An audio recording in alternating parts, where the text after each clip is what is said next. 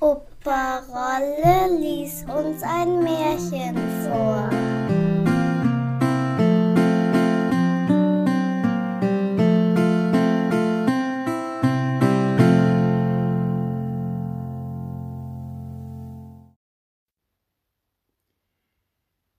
Die wahre Braut Teil 2 Was im ersten Teil geschah Ein liebes schönes Mädchen hatte eine böse Stiefmutter, die jeden Tag mehr von ihr verlangte.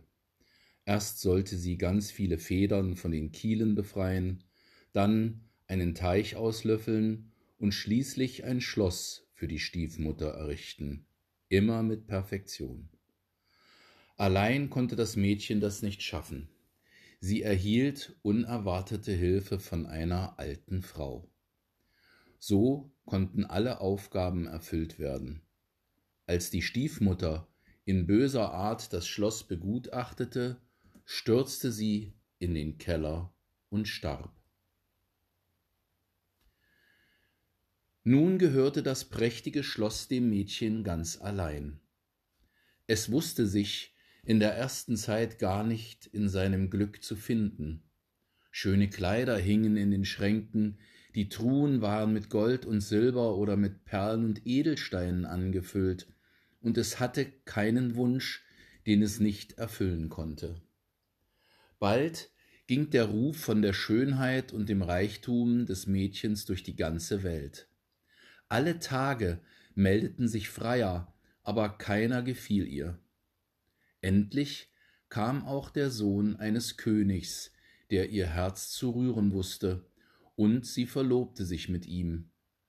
In dem Schlossgarten stand eine grüne Linde, darunter saßen sie eines Tages vertraulich zusammen, da sagte er zu ihr Ich will heimziehen und die Einwilligung meines Vaters zu unserer Vermählung holen.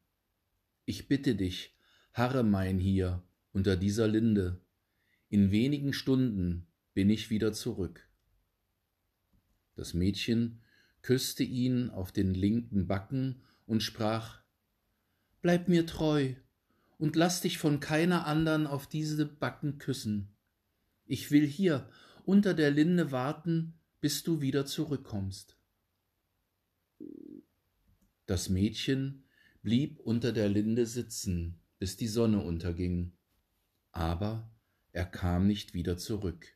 Sie saß drei Tage von Morgen bis Abend und erwartete ihn, aber vergeblich. Als er am vierten Tag noch nicht da war, so sagte sie Gewiss ist ihm ein Unglück begegnet, ich will ausgehen und ihn suchen und nicht eher wiederkommen, als bis ich ihn gefunden habe. Sie packte drei von ihren schönsten Kleidern zusammen, eins mit glänzenden Sternen gestickt, das zweite mit silbernen Monden, das dritte mit goldenen Sonnen, band eine Handvoll Edelsteine in ihr Tuch und machte sich auf.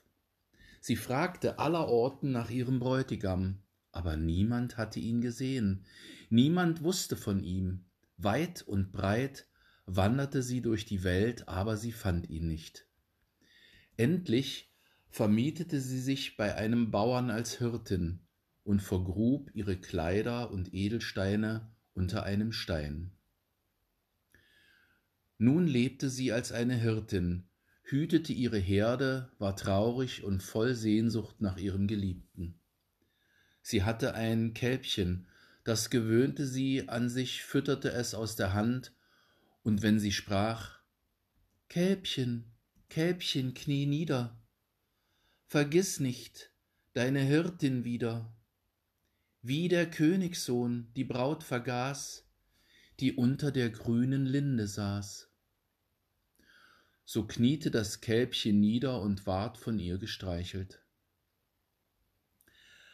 Als sie ein paar Jahre einsam und kummervoll gelebt hatte, so verbreitete sich im Lande das Gerücht, dass die Tochter des Königs ihre Hochzeit feiern wollte.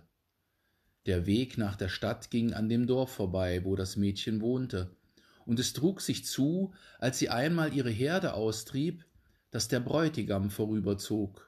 Er saß stolz auf seinem Pferd und sah sie nicht an, aber als sie ihn ansah, so erkannte sie ihren Liebsten. Es war, als ob ihr ein scharfes Messer in das Herz schnitte. Ach, sagte sie, ich glaubte, er wäre mir treu geblieben, aber er hat mich vergessen. Am anderen Tag kam er wieder des Wegs. Als er in ihre Nähe war, sprach sie zum Kälbchen. Kälbchen, Kälbchen, knie nieder.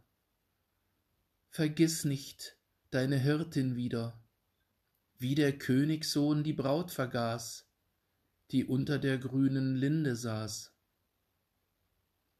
Als er die Stimme vernahm, blickte er herab und hielt sein Pferd an. Er schaute der Hirtin ins Gesicht, hielt dann die Hand vor die Augen, als wollte er sich auf etwas besinnen, aber schnell ritt er weiter und war bald verschwunden.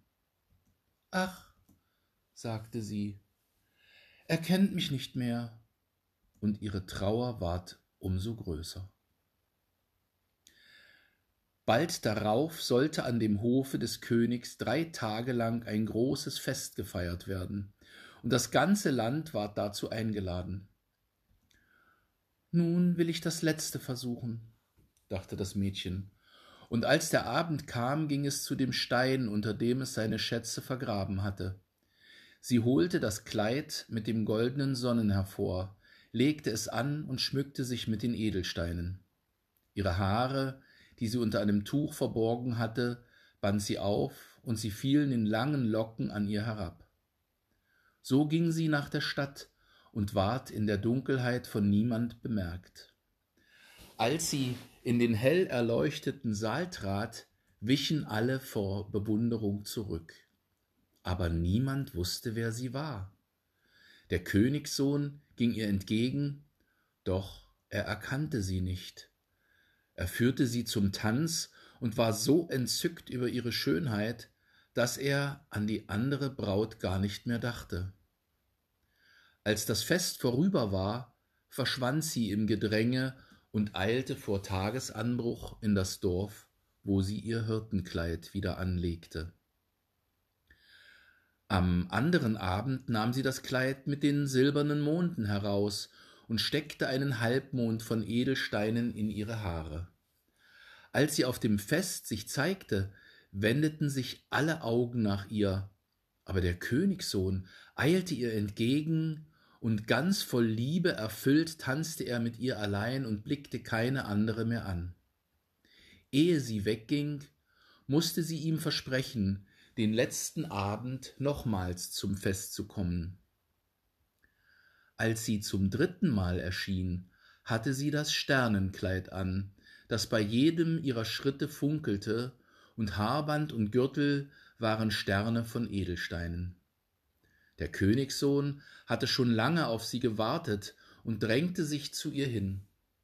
Sage mir nur, wer du bist, sprach er. Mir ist, als wenn ich dich schon lange gekannt hätte. Weißt du nicht, antwortete sie, was ich tat, als du von mir schiedest? Da trat sie zu ihm heran und küsste ihn auf den linken Backen. In dem Augenblick fiel es wie Schuppen von seinen Augen, und er erkannte die wahre Braut. Komm, sagte er zu ihr, hier ist meines Bleibens nicht länger, reichte ihr die Hand und führte sie hinab zu dem Wagen. Als wäre der Wind vorgespannt, so eilten die Pferde zu dem Wunderschloss. Schon von weitem glänzten die erleuchteten Fenster. Als sie bei der Linde vorbeifuhren, schwärmten unzählige Glühwürmer darin. Sie schüttelten ihre Äste und sendeten ihre Düfte herab. Auf der Treppe blühten die Blumen, aus dem Zimmer schallte der Gesang der fremden Vögel, aber in dem Saal stand der ganze Hof versammelt, und der Priester wartete, um den Bräutigam mit der wahren Braut zu vermählen. Wenn sie nicht gestorben sind, dann leben sie noch heute.